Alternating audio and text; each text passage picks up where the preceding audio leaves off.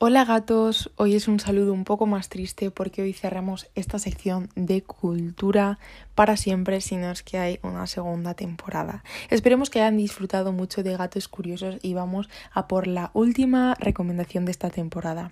Un sitio para todos los públicos gatunos con ganas de culturizarse y aumentar sus conocimientos, como siempre.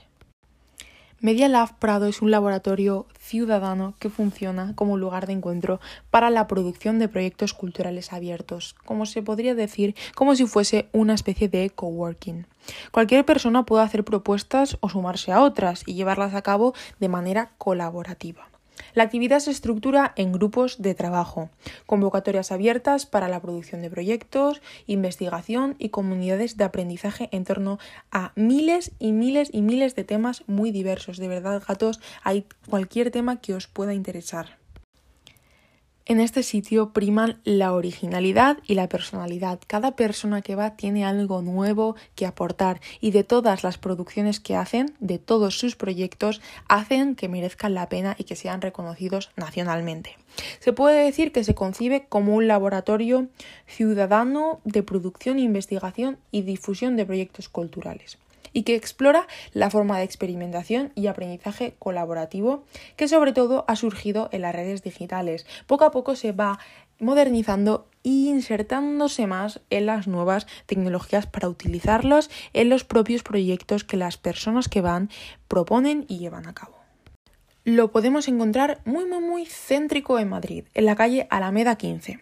Medialab Prado quiere jugar un papel en la transformación de las instituciones culturales, marcar un antes y un después en la cultura y quitar el cliché de que la cultura y los museos son algo aburrido.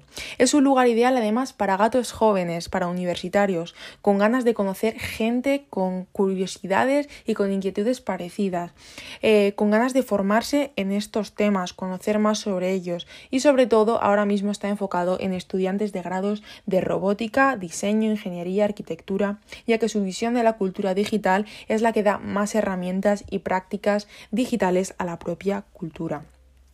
Todo esto puede servir de inspiración y favorecer un conocimiento cultural en Madrid accesible y además todo construcción en equipo.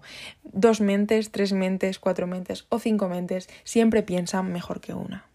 Y bueno, gatos, como siempre, hasta aquí la recomendación de hoy, corta, intensa, pero sobre todo directa, que es lo que nos interesa.